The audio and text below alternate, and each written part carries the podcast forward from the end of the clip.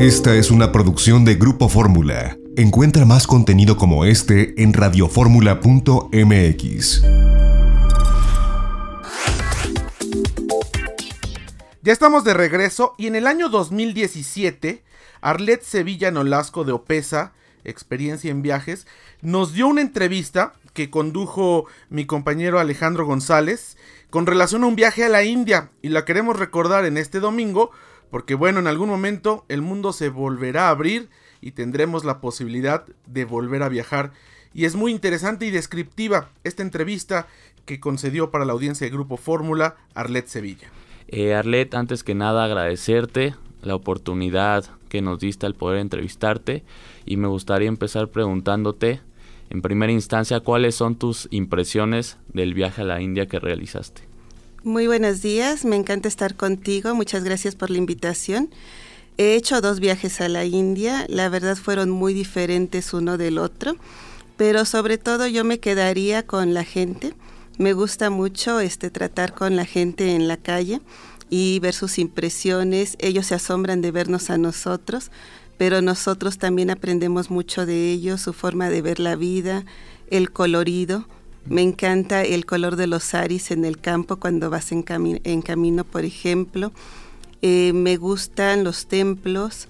Eh, todas las diferencias que tenemos en nuestro país con la India es lo que más valoro. ¿Cuáles eran tus pensamientos o qué pensabas al principio antes de realizar estos viajes? ¿Cómo veías a la India? ¿Qué pensabas acerca de esta nación? ¿Me puedes platicar algo de eso, por favor? Esa es una pregunta muy interesante porque tengo 30 años vendiendo viajes y evidentemente muchos de ellos han sido a la India. Y lo conoces, lo conoces porque lo vendes. Pero sí hay muchas ideas que tiene la gente con respecto al destino. Y a mí me da risa porque te quiero decir que del primer viaje que fue hace dos años todavía tengo gel y toallitas sanitarias en mi casa porque se hablaba mucho de suciedad de que te tenías que estar limpiando las manos cada cinco minutos, de que no comieras en la calle, de que te ibas a llevar una impresión muy fuerte. Y lo que yo vi fue muy diferente. Eh, sí hay que tener cuidados como en cualquier otro destino, no puedes comer en la calle, pero falso, totalmente falso que no sea un destino bueno para visitar, al contrario. Eh, conozco gente que ha hecho 10 viajes a la India, 12, porque siempre encuentras una faceta diferente del país.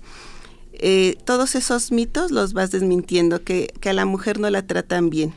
A mí me han tratado excelente las dos veces, tanto en negocios como como, turista. Eh, la gente le llama mucho la atención nuestras diferencias. Entonces son ellos los que te piden fotografías en la calle. La gente intenta comunicarse contigo en inglés, muy básico, muy británico, pero tratan de acercarte a ti de saber por qué estás en la India, qué, qué buscas, por qué vas tan lejos, ¿no?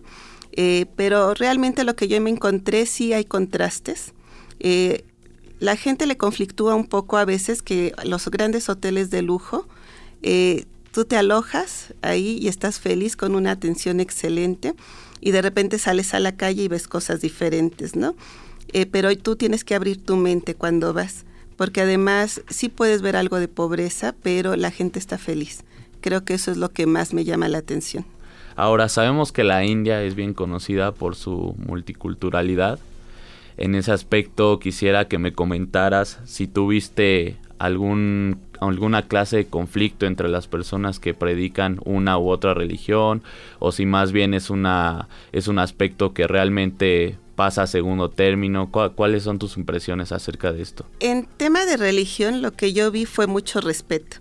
Eh, sí hay muchas religiones, la mayoría practica el hinduismo, pero hay mucha gente jainista, incluso el 1% es cristiano. Eh, pero hay respeto y apertura, porque tú puedes entrar a cualquier templo a presenciar una de sus ceremonias y no pasa nada. O sea, lo único que te piden evidentemente es que si te cubras la cabeza y que entres con respeto al templo, pero tú puedes presenciar la ceremonia sin ningún problema. No vi absolutamente nada raro. Eh, respeto es lo que yo te diría. Entonces, en este ámbito de respeto y de eh, pluralidad de ideas que podemos encontrar en este país, ¿cuáles son las diferencias, las principales diferencias que tú podrías eh, mencionar en este momento acerca de México y de India? ¿Cuáles son las primeras que tú encuentras, tanto cultural como económica, como socialmente? Uy, es que realmente son polos opuestos completamente, ¿no?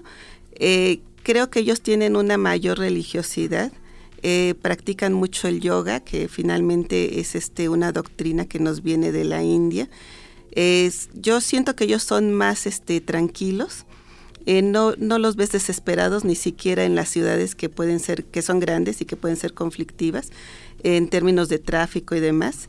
Eh, yo creo que las diferencias básicas son en educación, que también esa es una sorpresa porque te encuentras mucha gente que habla inglés en las calles.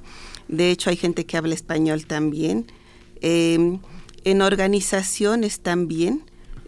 No sé, yo por lo menos eh, lo que había escuchado antes de ir a la India, me esperaba mucho, mucho conflicto desde el aeropuerto, ¿no? Me esperaba un aeropuerto desorganizado, me esperaba las ciudades llenas de vacas, que era lo que todo el mundo me había dicho y me encontré con una Delhi completamente moderna, con uno de los mejores aeropuertos del mundo, limpio, eh, con unidades de transporte completamente limpias también, con guías profesionales, con hoteles de lujo.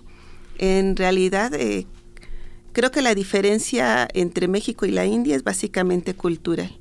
Quizás si te vas a los pueblos más pequeños, entonces sí notas algunas diferencias, como que si ves una vaca en la calle, una, no, no está lleno de vacas, ¿no? Eso, esas serían las principales diferencias. La comida. Uy, la comida es riquísima. Para nosotros como mexicanos no nos cuesta tanto trabajo porque estamos acostumbrados al picante y ellos propiamente no tienen chile, pero tienen muchísimas especies. Entonces la comida es súper picante eh, mayormente vegetariana porque ellos tienen mucho respeto hacia la vaca principalmente. Eh, comen poca carne. Sin embargo, en sitios turísticos sí puedes encontrar pollo, carne de puerco e incluso carne de res, que me aclararon que es, viene del toro, no de la vaca, porque la vaca es la que es sagrada. Entonces, en realidad, una persona con restricciones alimenticias puede viajar tranquilamente a la India porque vamos a poder cubrir sus necesidades y los que comemos de todo nos vamos a encontrar una cocina deliciosa.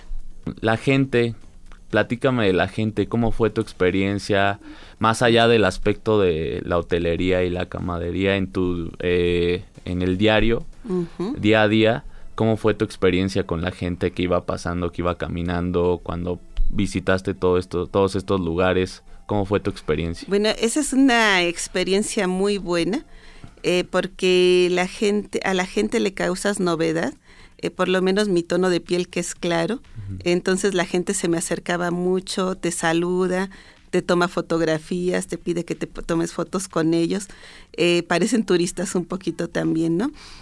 pero a mí me gustó mucho el contacto, de hecho tenemos dos operadores en India, hay uno que cuida mucho la que te relaciones con la gente local y hay otro que trata de que veas solamente la parte turística, eh, porque nosotros así dividimos a nuestros propios pasajeros.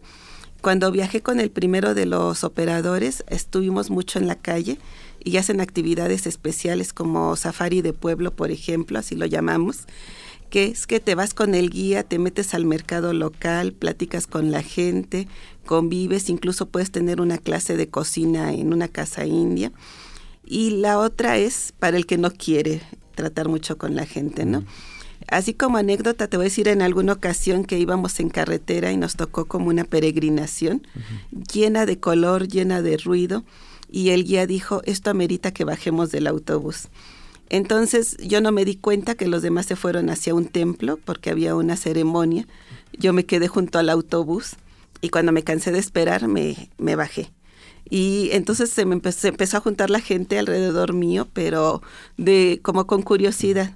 Y había un niño como de seis años que hablaba un poco de inglés y entonces era el traductor oficial, ¿no? Los demás le preguntaban cosas y él traducía y yo le contestaba y al final me acordé que traía chocolates mexicanos y me puse a repartir chocolates y la gente estaba feliz. eh, te saludan de mano porque saben que es como nosotros saludamos y para ellos saludar de mano es como ser bilingüe, ¿sabes? Con, con, eso ya sienten que se comunican contigo.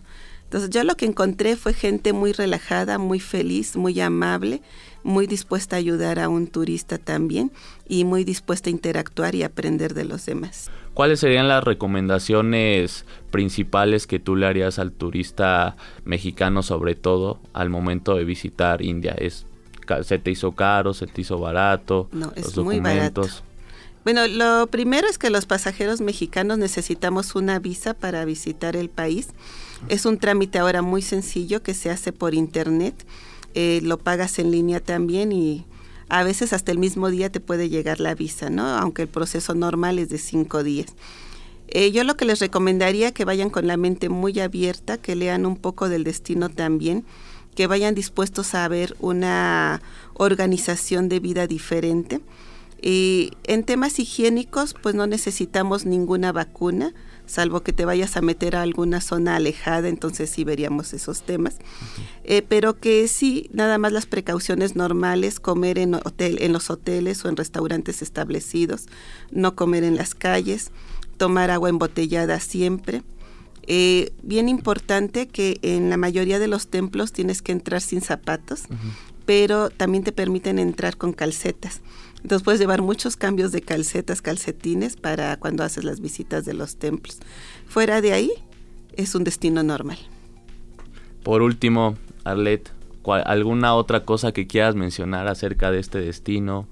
Cualquier cosa. Yo te diría que, y le recomendaría a la gente que se dé la oportunidad de conocerlo, porque se van a encontrar una cultura que realmente vale la pena eh, la gente que practica yoga, por ejemplo, también tenemos programas especiales para ellos, en los que los llevamos a unas escuelas de yoga con actividades todo el día.